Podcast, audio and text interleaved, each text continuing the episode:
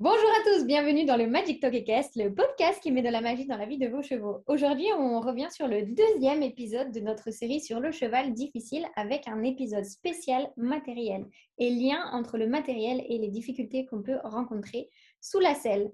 En parlant de sous la selle, on va commencer par la selle. Maude, est-ce que tu veux bien nous en parler? Et oui, bonjour à tous, bonjour Océane. Euh, en effet, la selle, c'est quand même hyper important parce que monter à cru, c'est pas toujours très agréable. De toute façon, en concours, je crois que c'est pas vraiment toléré. Donc, la selle, c'est l'équipement, on va dire, le plus important du cheval. Euh, et tout d'abord, on va vous donner un chiffre, c'est 19 cm. On vous les avait déjà partagés dans les petites infos euh, sur les réseaux. Mais en effet, votre cheval peut prendre ou perdre 19 cm au niveau du dos en un an. Donc, c'est quand même énorme. Ça veut dire que votre cheval, il peut énormément se muscler ou perdre. Ça, ça peut être lié à son mode de vie, si ça change ou pas, s'il a été arrêté pour une euh, pathologie, un mal de dos. S'il a mal au dos et que ça n'a pas encore été traité, par exemple, il peut perdre en masse musculaire ou il peut aussi reprendre s'il vient d'être traité qu'il a été rééduqué. Donc euh, voilà, ça c'était le petit chiffre qu'on voulait vous donner. On n'a aussi pas encore évoqué la partie des jeunes chevaux parce que forcément les jeunes chevaux, leur corps se modifie un petit peu tout le temps. Euh, donc forcément, il y a des adaptations à prévoir au niveau de la selle. Ensuite, euh, par rapport aux selles, il y a aussi une information qu'on aimerait vous partager. C'est on parle beaucoup de selles sur mesure, mais sur quelle mesure?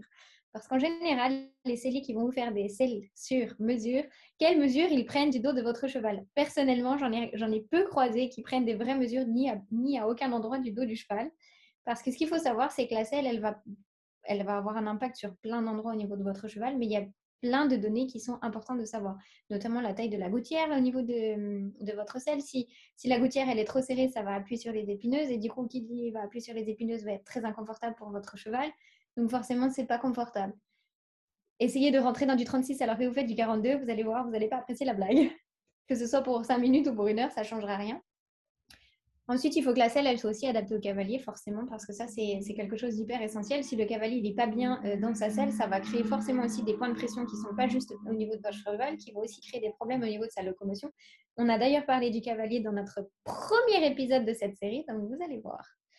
Euh, ensuite, on a aussi, dans le matériel, on a différentes petites choses. Euh, on a notamment l'amortisseur qu'on complète généralement avec la selle. Maud, est-ce que tu veux bien nous en parler?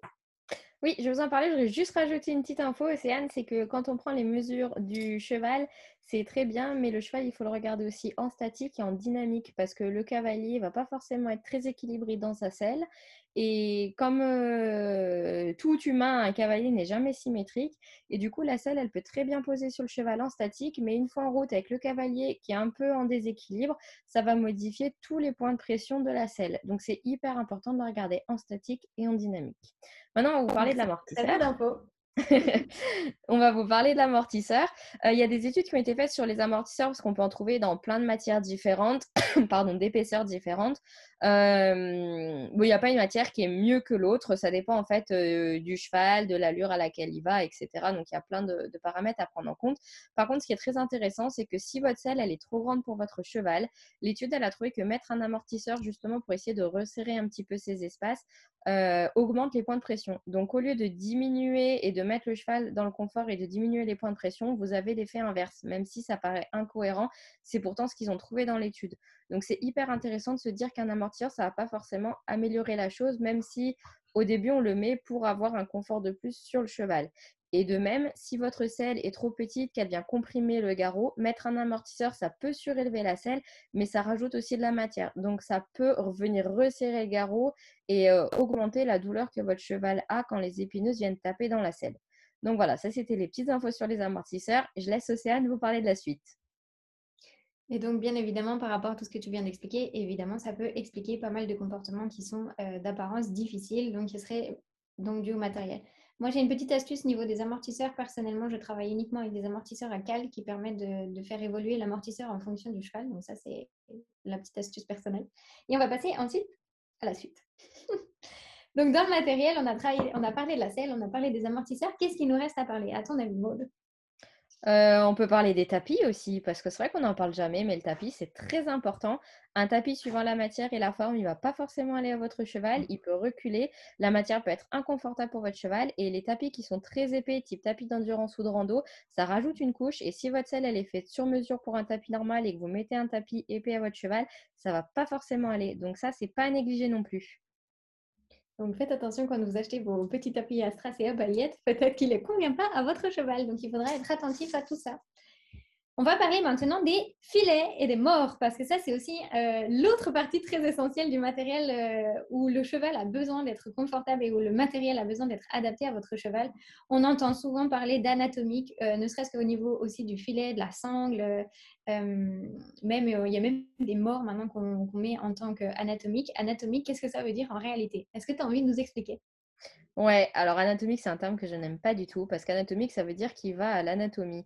Sauf que l'anatomie d'un cheval à l'autre, elle est complètement différente. Déjà, si vous avez un cheval qui, fait 1m60 ou un cheval qui fait 1m70, son anatomie va être différente. Alors, dans le sens, il va avoir le même nombre d'os, mais par contre, la taille des os va être différente.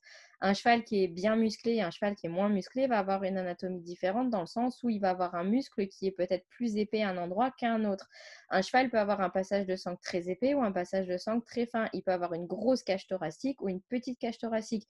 Il peut avoir des épineuses au garrot qui ressortent beaucoup ou pas du tout. Une grosse épaule ou une petite épaule. Donc anatomique, ça veut tout et rien dire parce que chaque cheval a sa propre anatomie en soi. Et comme les compléments naturels et comme les autres choses, on pense bien faire et en réalité, on ne fait pas forcément bien. Donc ça, c'est quelque chose qu'on avait vraiment envie de vous expliquer et de, revenir là-dessus. En effet, c'est beaucoup, c'est du marketing et c'est comme ça qu'on vous a. On vous dit c'est anatomique, c'est bien votre cheval. Par exemple, les tétières anatomiques, elles sont faites pour dégager les oreilles du cheval. Sauf qu'en fait, tous les chevaux n'ont pas le même espace entre les oreilles. Et du coup, une tétière anatomique qui va aller à un cheval ne va peut-être pas du tout aller à son voisin qui a un espace beaucoup plus restreint entre les oreilles. Et aussi, il faut penser que chaque cheval étant une personne différente, il aura aussi ses préférences et ses conforts par rapport à son, propre fonctionnement, bien évidemment.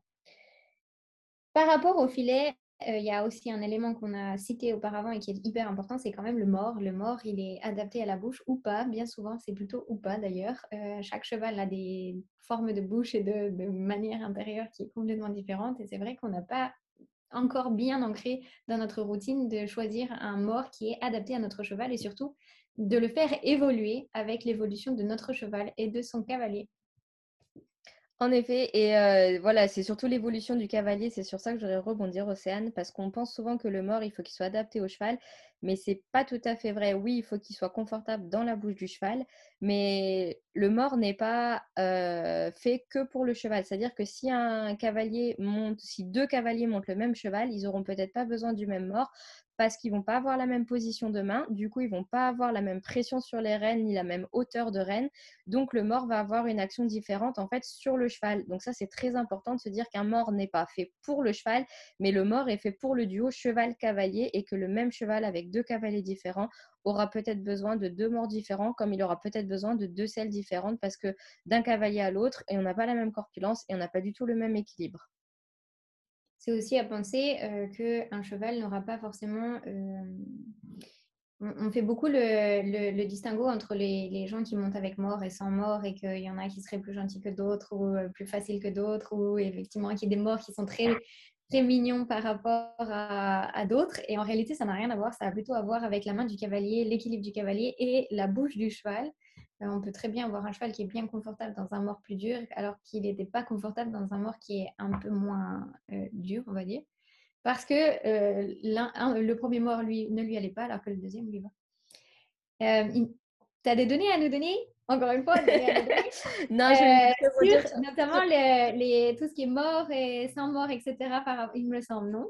Oui, alors j'ai des données là-dessus, mais par rapport à un mort dur et doux, il faut aussi penser à l'épaisseur du mort. C'est-à-dire que vous pouvez choisir un mort en caoutchouc qu'on appellera un mort doux euh, à tort, parce que si le mort en caoutchouc est trop épais pour, pour la bouche de votre cheval qui a une toute petite bouche, et eh ben peut-être que ce sera plus dur en réalité pour lui. Donc euh, là, vous voyez pas Océane, mais elle est en train de se mettre un mort dans la bouche pour démontrer. Donc euh, peut-être qu'un jour on mettra les vidéos, c'est assez rigolo quand on fait les podcasts. les données qu'on avait. Je sais pas si vous avez envie de nous voir en réalité, mais j'avoue c'est fun. les données qu'on a à vous partager, c'est euh, le mort et sans mort, donc par rapport aux blessures dans la bouche et surtout par rapport à la muserolle. Monter sans mort, c'est bien, mais du coup, ça veut dire que toutes les pressions que vous mettez normalement dans la bouche du cheval, elles, deviennent en... elles viennent se répercuter sur la muserolle, sur la joue du cheval et sur sa bouche. Merci beaucoup pour toutes ces informations, c'est super.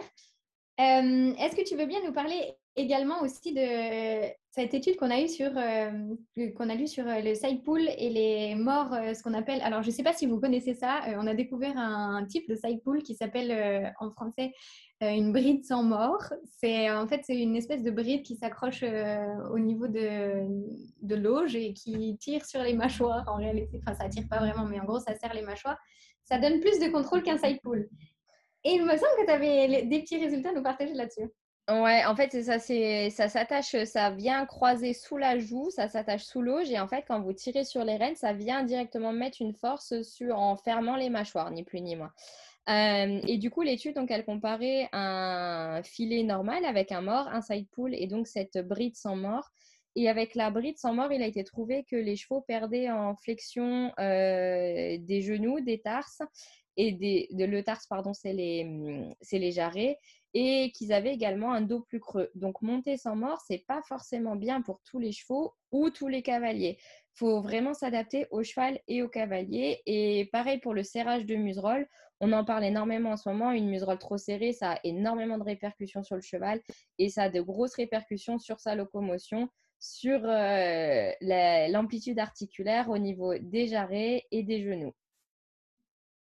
Merci beaucoup pour ces infos. Effectivement, la muserolle et le serrage de muserolle, c'est quelque chose qu'on en parle souvent. D'ailleurs, euh, si vous allez en, concours euh, la Fédération suisse, elle a mis une petite réglette pour euh, vérifier que les muserolles ne soient pas suffisamment, ne soient pas trop serrées justement. Donc, c'est intéressant de, de, voir que le monde du cheval évolue quand même dans le sens du meilleur être équin. En tout cas, merci de nous avoir écoutés pour aujourd'hui et on vous souhaite une belle journée. À bientôt.